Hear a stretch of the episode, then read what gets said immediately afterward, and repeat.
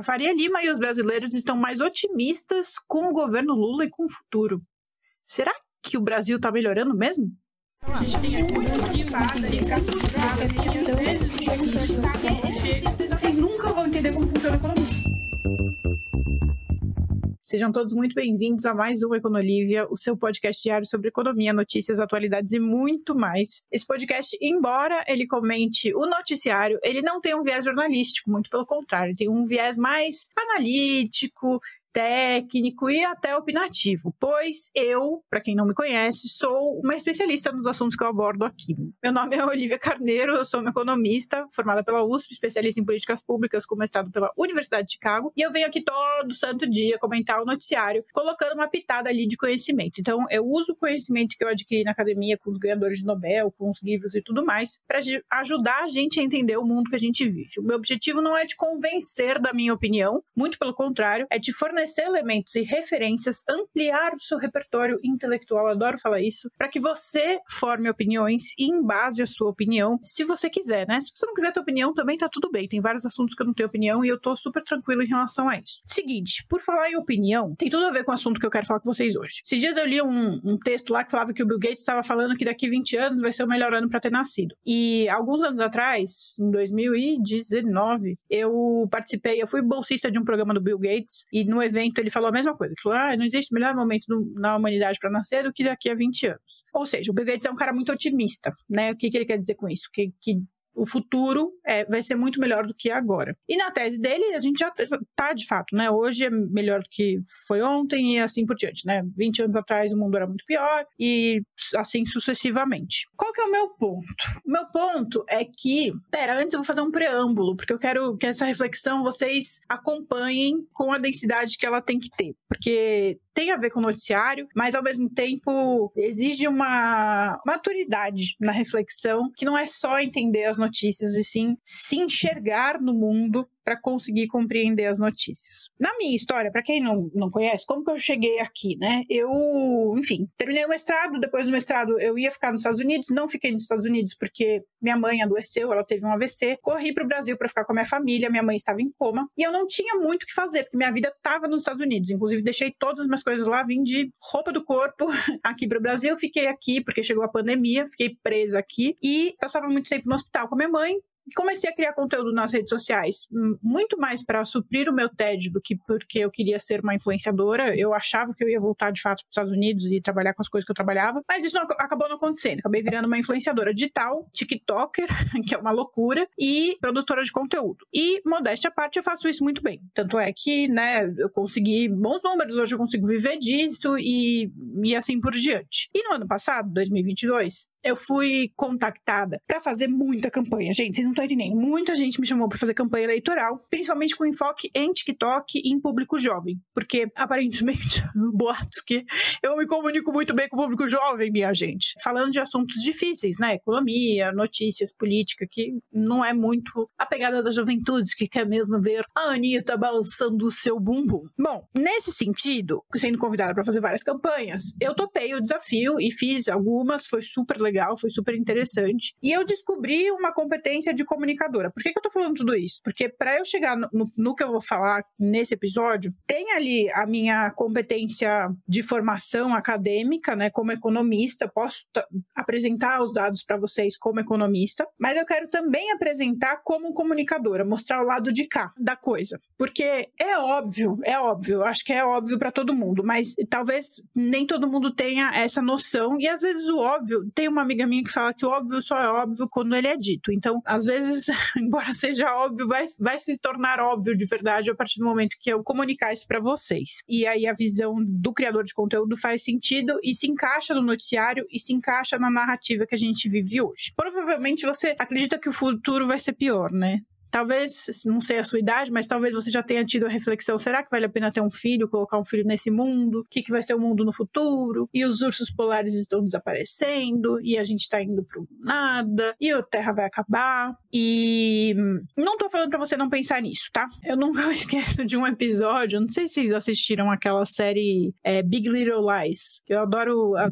a, equipe inteira, aquela, aquele conjunto que faz aquela série, para mim é maravilhoso. E aí tem um episódio que a, a filha da Reese enfim, da, da Legalmente Loira, ela tem um, uma, um ataque de pânico. É uma criancinha, assim, deve ter uns sete anos, tem um ataque de pânico na escola, porque a professora tava, tava explicando ali o aquecimento global, a menina entrou em pânico, falou, meu, o futuro já era, fodeu, o que que eu vou fazer? A menina entrou em pânico, eu tô rindo, mas é bem triste. É, entrou em pânico, se escondeu lá e ficou desesperada, tipo, meu, agora, paralisou a criança. E a gente tá vivendo um momento que é muito isso. Por que que eu tô trazendo tudo isso? Eu fiz um puta de um preâmbulo para falar assim, eu todos os dias sento, né, leio o noticiário para me informar, mas também hoje, como tem esse podcast, eu leio selecionando coisas que eu posso trazer para vocês. E tem muita coisa interessante, e quem acompanha o podcast sabe que eu, eu sou muito cuidadosa de selecionar notícias interessantes que vão, de fato, ajudar a gente a entender o mundo e propor soluções. Mas tem também uma coisa da mídia que é brincar com esse medo que a gente tem. Tipo, deixa eu, eu pegar o clique aqui no, no medo da pessoa. Isso é uma estratégia de marketing. Quem trabalha com marketing digital já deve ter visto que gatilhos de medo, gatilho de escassez, gatilho de ansiedade são gatilhos bons para vendas, né? Então, quando você está navegando, aparece um anúncio que pega na sua ansiedade, que pega ali, ó, vai acabar, você tem que comprar logo, o mundo vai acabar se você não, não comprar. É um gatilho que eles usam justamente porque sabe que funciona. E funciona por quê, minha gente? Existem várias teorias, mas eu não, eu não sou especialista em psicologia, né? Então eu não vou falar que eu concordo com.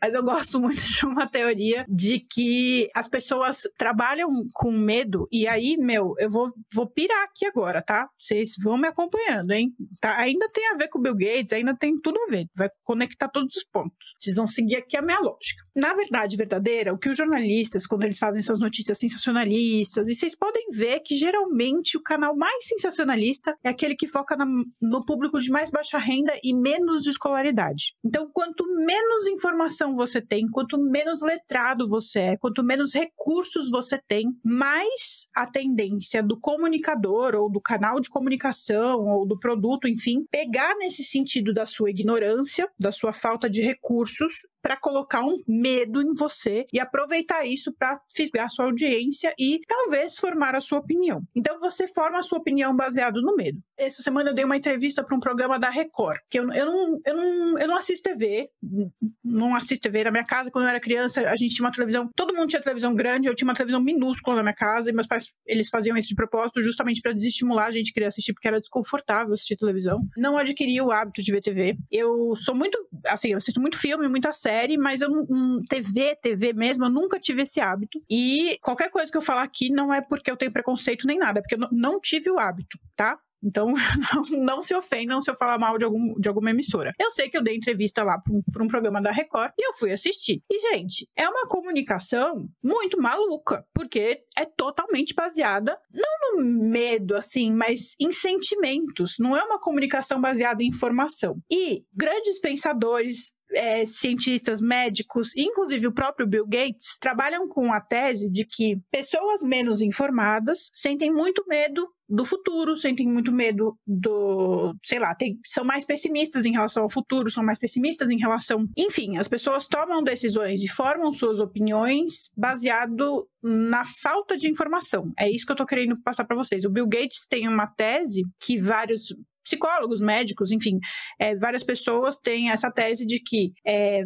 quanto melhor informado você é, mais otimista você é em relação ao futuro. E aí, eu sempre recomendo, já fiz um clube de leitura que tinha inclusive esse livro, que é o Factfulness, né? A terapia dos dados, né? É o, o subtítulo do livro. Que a ideia é justamente essa, né? Que você quanto mais você consegue embasar em dados, fundamentar sua opinião, sua visão, suas ideias, com base nas estatísticas, nos dados, mais otimista você fica em relação ao futuro. E aí a gente consegue puxar algumas coisas de vários sentidos. Eu poderia aproveitar esse momento para falar das notícias que estão mostrando que o pessoal do mercado financeiro e muitos brasileiros estão mais otimistas com o governo Lula, com Haddad, que saíram algumas pesquisas nesse sentido. Mas eu vou voltar e eu vou falar de uma maneira mais genérica porque eu não quero que ninguém ache que eu tô falando isso por causa do Lula. Eu tô falando isso porque, cara, dane-se quem tá no governo. Você precisa fundamentar sua opinião em dados. Sempre. Porque senão você vai ser sempre ou manipulado ou você vai ser pessimista. E o pessimismo, ele te puxa para baixo, ele não te leva adiante. Ele leva você para um caminho pior. Vamos olhar numa retrospectiva aqui, numa análise retrospectiva à nossa sociedade. Uma coisa que eu gosto muito de pensar, eu falo muito de escravidão, né? Não sei se já repararam, escravidão costuma ser assim o meu exemplo para tudo, porque realmente é uma mudança na nossa sociedade muito recente. Se você parar para pensar, a escravidão no Brasil, vamos pegar só a história do Brasil, não vou nem muito longe. Só a história do Brasil. De 1500 a 1800 e pouquinho, um pouquinho mais, né? mas tudo bem. Até 1800, então vamos pegar ali uns 300 anos, a gente teve um regime escravocrata no nosso país, em que a sociedade era literalmente dividida entre pessoas livres e escravos e a gente comercializava seres humanos para produzir para gente ou enfim para eles, né, para quem era dono dos, desses seres humanos. Isso durou na história do Brasil pelo menos 300 anos. De lá até a gente ter a libertação dos escravos, né? Eu não vou nem falar da Lei Áurea, porque ela foi mais, ela foi figurativa, né? De fato na história. Mas ali a gente teve uma transição ali que as pessoas passaram a ter liberdade e trabalhadores livres. E de lá até a gente ter leis trabalhistas, demorou um pouco, não foi do dia para noite. Não foi assim, ah, tá todo mundo livre, agora a gente vai ter leis de trabalho. Não, continuou precário o trabalho. As pessoas só não tinham mais posse sobre outras, mas o trabalho ainda era bem precário, análogo à escravidão, embora não tivesse esse título escravidão, ainda era bem precário. A gente só foi ter lei trabalhista lá com o Getúlio Vargas em 1930, então vamos colocar ali uns menos de 100 anos. Mas aí a gente já evoluiu mais rápido, né? A, a escravidão durou 300 anos e ali pra gente ter lei trabalhista, uns 100 anos, uns 100 anos mais ou menos de lá para cá, olha o tanto de coisa. A gente tá falando de 1930. A gente tá falando de menos de 100 anos atrás. Olha o tanto de coisa que a gente já evoluiu no pensamento da nossa sociedade, só em comportamento e pensamento. Eu nem vou falar de número ainda de economia, a gente vai chegar lá, mas só em, em, questão cultural. A gente já acha racismo crime, que é uma puta de uma evolução.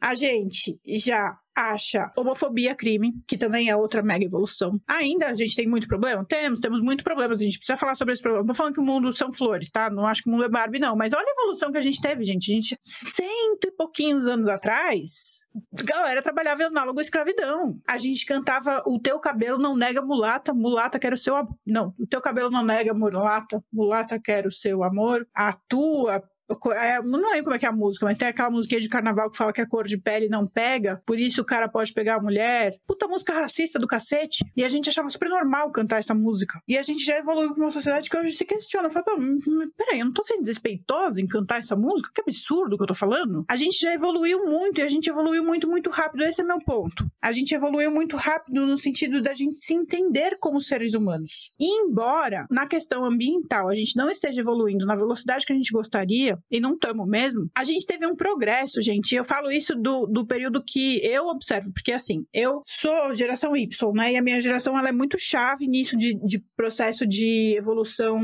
ambiental, porque a discussão ali da camada de ozônio e tal, eu era adolescente e eu fui vendo e, e participando dessa evolução até a gente chegar no ponto que a gente está hoje, que a gente discute mercado de carbono, que a gente discute leis de sustentabilidade, que sustentabilidade virou um ativo de mercado, gente gente, olha que processo que a gente passou. Quando eu tava na escola, sei lá, nas quinta série, sei lá, quando eu era uma criança, eu lembro que a gente tinha discussões de tipo, mas a gente não deveria fazer usinas nucleares para fazer energia limpa. Hoje a gente tem, tipo, 90% da energia do Brasil é limpa e a gente não fica debatendo se vai construir mais uma Angra, se não sei o quê, porque a gente tem várias alternativas. Quem é mais velho vai entender o que eu tô falando. Quem é mais jovem vai ter dificuldade de entender o que eu tô falando porque falta elementos. Mas se você pesquisar aí a evolução do debate energético no Brasil, você vai ver, você vai falar, caralho, a gente evoluiu muito muito. Em, tipo, 10 anos a gente já evoluiu pra cacete. Em 20 anos a gente evoluiu muito. Então a tendência é que a gente evolua muito mais. Nossa, Olivia, mas você tá brisando tanto. E aí?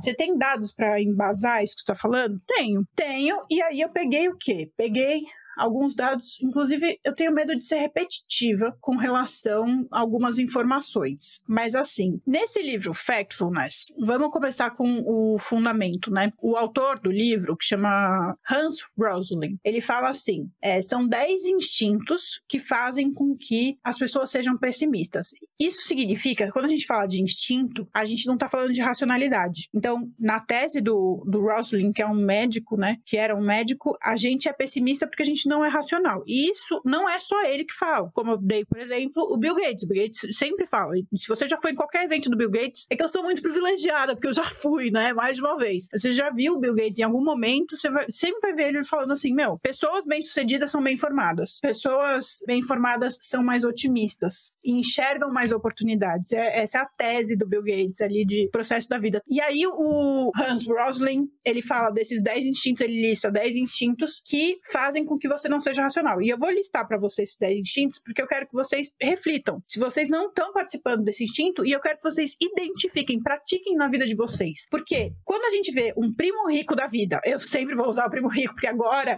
eu posso, entendeu?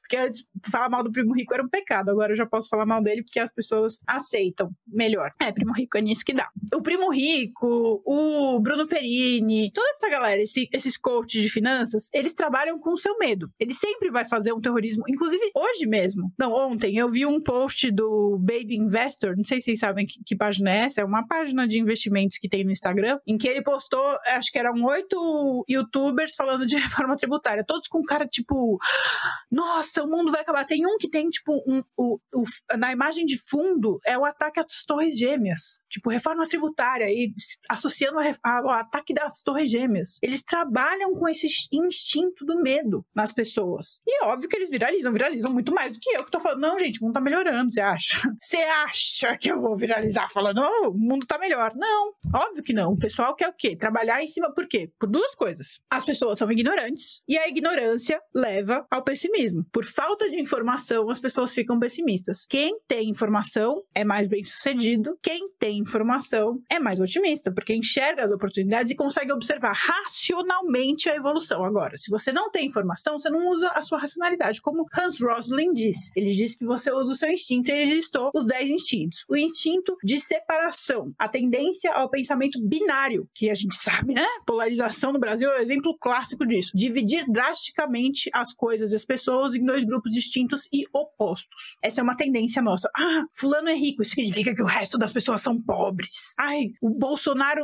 se deu bem, então significa que o Lula se ferrou. É, sabe, a gente tem esse pensamento, é tudo binário. O instinto, segundo instinto, instinto de negatividade, a tendência reforçada pela mídia a prestar mais atenção nas coisas ruins do que nas coisas boas. É, Notícia ruim gera mais clique, notícia ruim gera mais like mais compartilhamento. O medo vende, faz mais dinheiro. É, pelo menos nas redes sociais. O instinto da linha reta, a tendência de acreditar que aquilo que vem acontecendo no passado vai continuar acontecendo no futuro. Então, se o seu passado foi ruim, se você tem uma memória de um passado ruim, você vai ficar acreditando que o futuro vai o quê? Piorar. Que a memória que você tem é ruim, né? Se você tem essa visão linear. Agora, se você tem uma memória de que o mundo veio evoluindo, que o mundo vem melhorando, você vai achar o quê? Você vai achar que o mundo vai continuar melhorando a tendência é ir mais para frente ainda. O instinto do medo, a tendência de exagerar os riscos e ameaças, superestimando perigos imaginários e avaliando mal os perigos reais. Isso é um gatilho que usa-se muito no marketing digital. Fica ligado aí, hein? Se você não está comprando um negócio por medo e não porque você racionalmente precisa de fato. O instinto de tamanho, a tendência de a se deixar impressionar por grandes números isolados fora de contexto e sem senso de proporção. Então,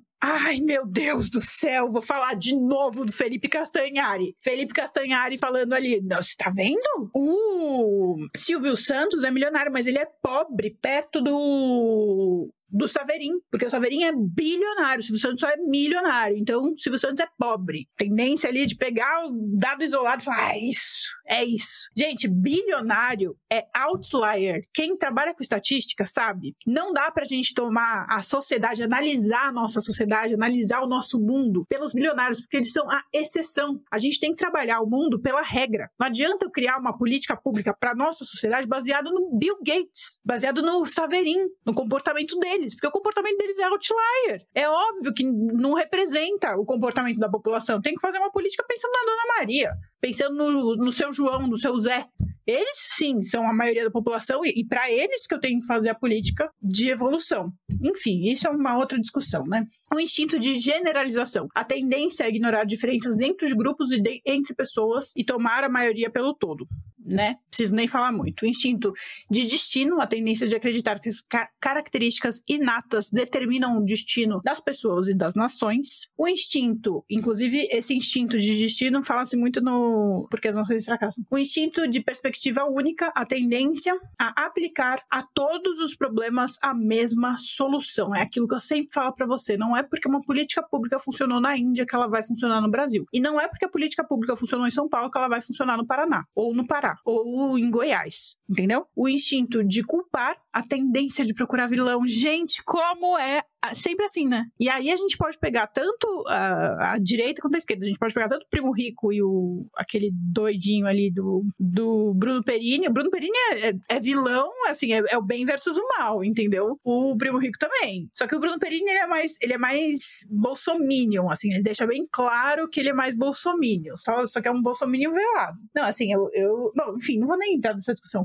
dane-se o Bruno Perini, mas ele fica lá no bem contra o mal e vende aquele cara faz dinheiro fazendo analogia do bem contra o mal. E ele é o bem, né? Óbvio que ele é o bem e o resto é o mal. Quando na verdade somos todos o bem e o mal, não é mesmo? O ser humano é dual e não tem como a gente fugir disso. Óbvio que eu sempre tento fazer o meu melhor, mas eu não tenho como negar minha natureza. Nem sempre eu faço coisas boas, afinal de contas eu sou um ser humano, sou falho, né? Estou na Terra aqui para aprender e evoluir. O instinto de culpar, então, bens e maus, não causas. A gente procura heróis e não sistemas, ou seja, soluções sistemáticas para resolver os problemas. A gente quer um herói, um super-herói, um super Lula que vai resolver todos os nossos problemas, um super Bolsonaro que vai resolver os nossos problemas, ao invés da gente pensar no quê? Na instituição que vai resolver o nosso problema. E aí a gente volta de novo no Porquê as Nações Fracassam, que é o livro do meu mentor lá de Chicago, né? Que é isso. A gente, a solução é institucional. Não adianta a gente ficar pensando em um indivíduo. A gente tem que pensar nas instituições, nas políticas públicas. É isso que vai resolver. Não é tipo, ah, vamos acabar com o capitalismo. Não, é solução de fato, olhar para o problema, porque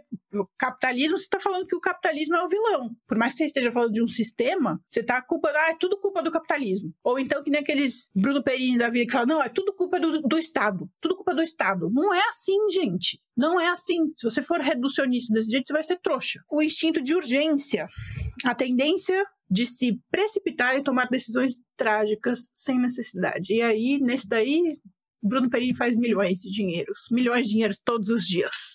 Fica multimilionário vendendo cursos falando como ficar milionário. Quando ele tá fazendo curso, na verdade, o curso dele devia chamar assim: Como ficar milionário? Trabalhando no instinto de urgência das pessoas. E aí você fica milionário no gatilho da urgência. Tá bom, mas o slogan ficou bem ruim. Ele consegue fazer um slogan bem melhor. Por isso que ele é mais milionário do que eu. Bem mais milionário do que eu. Enfim, por que, eu tô falando mal de outras pessoas para dar os meus exemplos? Você pode estar se perguntando, mas por que, que ele tá metendo pau do Bruno Perini do nada? Porque é isso, porque eu tô com. Ele é meu concorrente. Todos os comunicadores ali, né, são meus concorrentes. Bruno Perini é um grande concorrente meu. Aliás, um fato curioso sobre Bruno Perini. Bruno Perini, eu não, não sabia que Bruno Perini existia, até que um dia um, um seguidor perguntou: Mas o que, que você acha do Bruno Perini? Eu falei: Mas eu não conheço Bruno Perini. Aí eu fui pesquisar e Bruno Perini tinha feito o quê? Tinha me bloqueado, eu nem sabia que ele existia, e o maluco me bloqueou. Então, assim, eu tenho, eu tenho lugar de fala para falar que o Bruno Perini é um grandíssimo de um idiota. A pessoa me bloqueou, gente, eu nem sabia que o cara existia. É tanto medo, assim, de ser desmascarado. Tipo, você fala tanta merda, assim, que você vai antecipadamente bloquear uma pessoa que pode, porventura, um dia vir a desmascarar o seu mau caratismo. Ah, pelo amor de Deus, moço, vai